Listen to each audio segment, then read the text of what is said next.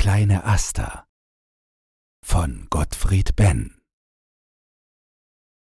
Ein ersoffener Bierfahrer wurde auf den Tisch gestemmt. Irgendeiner hat ihm eine dunkelhell-lila Aster zwischen die Zähne geklemmt.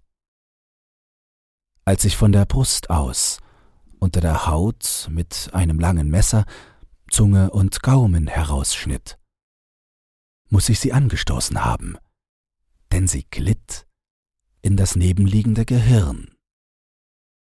Ich packte sie ihm in die Brusthöhle, zwischen die Holzwolle, als man zunähte. Trinke dich satt in deiner Vase. Ruhe sanft, kleine Asta.